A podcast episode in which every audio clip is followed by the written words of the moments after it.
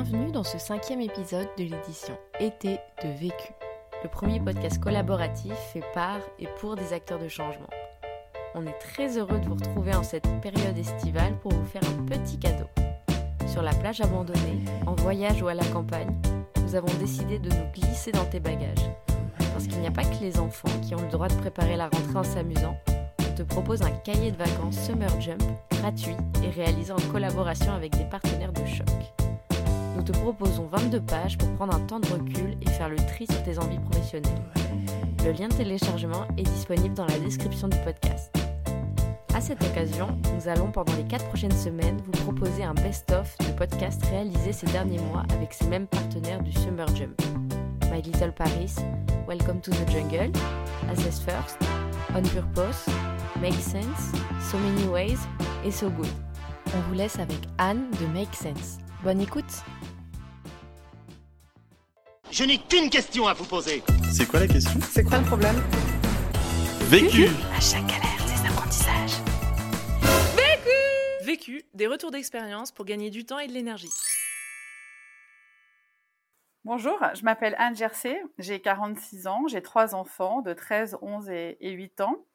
Je suis revenue en France euh, il y a 5 ans, après euh, 10 ans euh, à l'étranger, en Belgique euh, et au Mexique.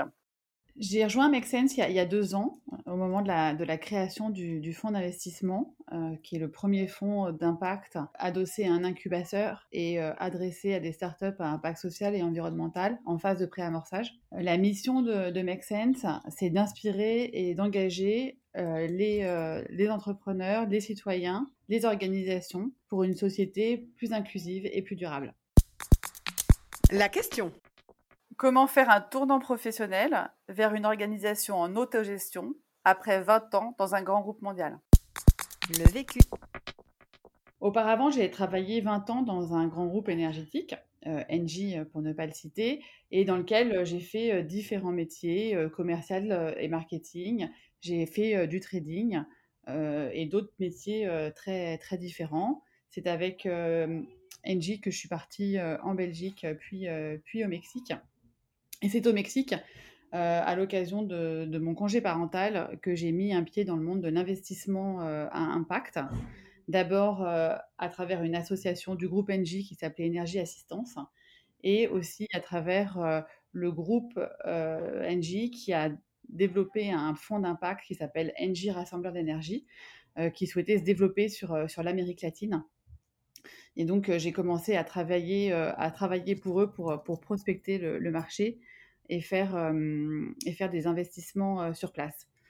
Et c'est assez naturellement que lors de mon retour en France, euh, j'ai voulu euh, continuer euh, dans ce domaine de l'investissement à impact. Et puis au bout, euh, bout d'un moment, après, après deux ans de retour en France, j'ai eu envie de, de me recentrer justement sur euh, le marché français. J'ai eu envie de, diminuer euh, mon empreinte carbone euh, et faire moins de déplacements à l'étranger. Et donc j'ai commencé à regarder un petit peu ce marché en France et à être un peu euh, à l'écoute du marché. La difficulté était que ça faisait 20 ans que j'étais dans le même groupe et que c'est jamais, euh, jamais facile euh, de, bah, de, séparer de, collègues avec qui on a travaillé pendant 20 ans, d'entrepreneurs qu'on a accompagnés et dont on s'est attaché au projet. Et c'est comme ça que j'ai commencé à, à réfléchir à ce que pourrait être la suite. Et c'est de cette façon aussi que j'ai fait la connaissance de Make Sense et des trois associés qui étaient Coralie, Léa et Alizé, qui ont, elles, euh, euh, co-créé l'incubateur Make Sense euh, en 2015. Alors, le, choix de Make Sense, ça n'a pas, pas été tant un choix sur euh, l'organisation elle-même euh, que je connaissais mal et dont on avait peu parlé euh, entre nous, que vraiment le choix de, choisir euh, l'équipe avec qui j'avais euh, envie de travailler et, euh, le fit un peu humain euh, qui s'était dégagé de nos rencontres et l'envie aussi de participer à un projet euh, depuis ses débuts. Euh, c'était, ce n'était pas tout à fait un pied dans le monde de l'entrepreneuriat, euh, mais c'était quand même de l'idée de, de construire quelque chose euh, depuis, euh, depuis le début. Premier apprentissage. Capitaliser sur son expérience passée. En fait, changer de, de métier après euh, 20 ans dans le même groupe, c'est toujours un peu, un peu compliqué. euh, parce que après euh, 10 postes différents et uniquement des, des mutations en interne, j'avais perdu un peu l'habitude de me vendre, de mettre mes compétences en avant, de mettre mes réalisations en avant j'avais pas tellement besoin de le faire puisque en général euh, les, managers qui m'interviewaient me connaissaient et donc euh, j'avais pas eu besoin de faire euh, l'exercice du CV, la lettre de motivation. Et donc il a fallu que je fasse un peu ce travail d'introspection et de bilan pour trouver un peu un fil rouge à cette à cette carrière qui, vue d'extérieur, pouvait paraître un peu décousue. À savoir comment de commercial on devient responsable d'un desk de trading et on répond à des appels d'offres pour des gazoducs euh, de 600 km au Mexique. Et donc j'ai fait tout ce travail un peu euh, d'introspection. Et en fait, ce qui m'a aidé, c'est justement d'avoir à rédiger ces lettres de motivation. Notamment chez Mexen, ça fait partie un peu du passage obligé dans, le recrutement. Et, euh, et, on sent bien quand on lit l'annonce qu'on cherche un peu de créativité de, ce côté-là. Donc je me suis mis pas mal, pas mal de pression pour essayer de, de faire une lettre de motivation qui, qui tenait la route ce que j'ai ce que j'ai bien aimé, c'est que euh, en, faisant cette introspection, je me suis aperçue que ce qui avait un peu guidé mes choix euh, au sein du groupe pour euh, aller d'équipe en équipe, c'était vraiment l'expérience humaine et j'avais choisi les gens avec qui j'avais envie de travailler, les équipes, les managers. Ce travail m'a donné l'occasion de mettre en, en, valeur mon expérience passée et je me suis aperçue euh, avec surprise, mais avec euh, c'était une bonne surprise, de voir à quel point c'était valorisable une expérience de 20 ans dans un grand groupe, que c'était très formateur et que euh, on était plutôt vu en externe comme euh, comme des personnes qui avaient été bien formées, qui savaient euh, s'adapter à finalement à plein de à plein de postes différents. Et donc la, bonne surprise, c'était qu'au final, j'ai envoyé quatre CV et j'ai reçu trois offres d'emploi. Et ça, je m'y attendais pas euh, nécessairement. En fait, en, en, retraçant un peu tout ce parcours euh, professionnel, je me suis aperçue que j'avais beaucoup appris effectivement aux côtés de, ces managers. Par exemple, je me souviens que l'un de, de, mes managers, alors que j'avais moins de 30, moins de 30 ans à l'époque, me laisser partir seule euh, 48 heures en Espagne pour aller négocier des contrats cadres euh, d'échange de gaz dans la péninsule ibérique. Et pour moi, ça a été une vraie preuve de confiance et ça m'a beaucoup donné confiance en moi et euh, fait gagner en autonomie dans mon travail. Donc je pense que euh, c'est aussi dans ces grands groupes qu'on a euh, l'opportunité de, vraiment montrer le, le, meilleur de soi et d'être mis en valeur aussi par, euh, par ces managers rendu compte que euh, j'avais été euh, très bien formée euh, dans un groupe comme celui-là, de par la diversité des, métiers que j'avais fait et la diversité des gens que j'avais rencontrés et des profils managers de managers que j'avais rencontrés. On apprend aussi bien ce qu'on veut reproduire que ce qu'on ne veut pas reproduire d'ailleurs. Je pense que c'est l'avantage d'être dans des grands groupes, c'est qu'il y a, toutes sortes de personnalités et de, compétences. On n'ose pas toujours en fait montrer son expérience. Et moi, je sais que mes collègues aujourd'hui, elles me poussent beaucoup à partager mon expérience, à, à, justement à donner des exemples concrets. Même si dans, dans le domaine de l'investissement, euh, chaque investissement est différent, il n'y a jamais deux fois la même histoire euh, qui se répète. Enfin, je pense qu'on s'aperçoit pas forcément à quel point pour les autres c'est intéressant de partager son expérience et à quel point c'est enrichissant euh, pour le débat qu'on a ou la décision qu'on a à prendre. Deuxième apprentissage. Se mettre en condition et trouver son équilibre. Justement, en revenant sur ce que je disais tout à l'heure, euh, qui est de faire l'exercice un peu de son bilan de compétences, euh, je pense qu'à la fois, on, sait un peu plus euh, ce qu'on veut et ce qu'on ne veut pas. Quel type de relation on a envie d'avoir au, au, travail et quel type de relation on n'a pas envie d'avoir tout ce cheminement qu'on fait intérieurement permet justement de d'avancer vers quelque chose qui euh, qui est plus proche de nos, aspirations. Moi, la difficulté que c'était, c'est que j'avais un emploi euh, quasi à vie parce que les gens chez dans les grands groupes comme ça, ils sont là depuis 15 ans, 20 ans, 25 ans. Et je me souviens lors de ma première réunion euh, chez, chez EDF, quand on a fait un tour de table, beaucoup avaient plus de 15 ans d'expérience. Et je me demandais, moi, où je serais, où je serais dans 15 ans c'est pas évident de quitter un peu ce confort euh, psychologique aussi. Il, fallait un peu le déclic euh, pour dire, euh, pour avoir envie de, faire ce changement, parce qu'il y a aussi un espèce de, confort à la fois, pas seulement un confort financier, mais aussi un, confort psychologique où on sait qu'on s'inscrit dans la durée, on est dans notre, zone de confort, on connaît super bien ses collègues. en 20 ans, on a eu l'occasion de connaître vraiment beaucoup de monde pas évident de, de, faire euh, de faire le deuil en fait de ce monde-là. Quand je suis partie, en fait, je me suis dit le, le plus difficile, c'est de quitter mes collègues et, les entrepreneurs que j'accompagnais chez Engie, parce que c'est vrai que c'est hyper confortable d'évoluer dans un environnement qu'on connaît euh, qu'on connaît par cœur en fait. Là, l'idée c'était un peu de se remettre en question, de, de s'ouvrir un peu au changement. comme l'a dit l'une de mes l'une de mes associées au moment où j'ai fait le choix de, de rejoindre Make c'était un peu le, le choix de l'audace. Alors c'était des risques des risques mesurés, mais un peu pour moi c'était un peu une deuxième chance en fait que j'avais de, pouvoir m'engager dans l'entrepreneuriat. L'un des regrets, je pense, quand j'ai retracé ma carrière professionnelle, j'avais regretté au moment du Mexique, en fait, de ne pas avoir fait le choix de l'entrepreneuriat social. Et là encore, j'étais dans le confort d'un grand groupe qui me permettait de travailler sur place dans des, conditions, hyper avantageuses. Et j'ai pas fait ce choix au Mexique et je l'avais toujours un petit peu regretté d'être passé à côté de, de cette possibilité. Et donc, euh, et donc là, je me suis dit, c'est peut-être euh, la dernière occasion euh, à l'approche euh, des 45 ans de, euh, de vraiment faire quelque chose de, de très différent.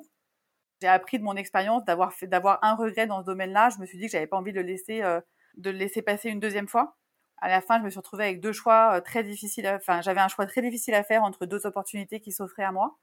Make Sense et, une autre opportunité. Et c'est vraiment le fait d'avoir envie de, de, vivre un projet depuis ses débuts, euh, qui était plus de l'intrapreneuriat que de l'entrepreneuriat, euh, puisque euh, mes associés avaient fait un peu tout le travail risqué qui était de lever des fonds. Moi, j'arrivais, le gros du travail avait déjà été fait. donc, j'avais déjà la certitude de, toucher un salaire au moins, au moins les premières années. Donc, j'avais un peu dérisqué ma, prise de risque cette ouverture au changement euh, permettait de, trouver un nouvel équilibre en fait entre euh, ma vie professionnelle aussi, euh, mes aspirations personnelles, et c'est ça qui a un peu guidé mon choix. Au, moment de faire ce choix pour pour Make Sense, en fait, je me suis quand même bien bien pris la tête et, j'ai bien pris la tête de mon entourage. J'en ai, ai, beaucoup parlé. Alors ça, je pense que c'est un peu ma, ma façon de faire, c'est qu'à chaque fois que que je parlais avec euh, avec un ami ou une amie euh, de, du choix que j'avais à faire, ça me permettait un peu de structurer mes idées euh, et, et d'avancer euh, et d'avancer dans ma dans ma réflexion. Et au final, euh, je me suis rendu je me suis rendu compte au fur et à mesure que je choisissais pas une organisation. J'ai pas choisi Make Sense parce que je ne savais pas ce que c'était que Make Sense, mais j'ai vraiment fait le choix d'une équipe. Et, et finalement, la, la façon dont j'ai tranché, c'est suite à une question de mon mari qui voulait surtout pas se positionner pour moi. Il voulait vraiment que je fasse mon choix toute seule, m'a posé la question qui m'a permis de trancher, qui était de dire euh, projette-toi six mois après ta prise de poste, t'es déçu, t'es pas contente, ça se passe mal. De quelle décision tu seras, euh, tu seras le plus déçu J'ai pas hésité une seconde. Euh, je savais que même si ça se passait mal chez Make si on n'arrivait pas à monter ce fond, si on rencontrait trop d'obstacles, je serais pas déçu d'avoir tenté cette expérience. Je me rends compte que se mettre en condition, c'est rester curieux et, et ouvrir ses chakras quand on a travaillé 20 ans dans un groupe, on a tendance à être un peu euh, à, à, toujours euh, voir les problèmes plutôt que les solutions en fait. Dès qu'il y a une nouvelle idée qui est émise, c'est oh là là, ça va être compliqué, il va falloir revoir nos process, euh, je sais pas si ça va être possible. Et un petit peu aujourd'hui, ce qu'on qu'on essaye de, de, mettre en place dans, dans le fonds d'investissement, c'est de dire que tout est possible. Donc en, en plaisantant, quand quelqu'un commence à, à, à, dire non euh, à, une proposition, on lui dit ouvre tes chakras et tu vas voir, ça va bien se passer. Et, euh, et c'est un peu ce que j'ai fait en, en, en, partant chez Make Sense. En fait, j'ai ouvert mes chakras en me disant tu vas voir, ouvre tes chakras et ça va bien se passer. Troisième apprentissage. Trouver une boîte alignée avec ses valeurs.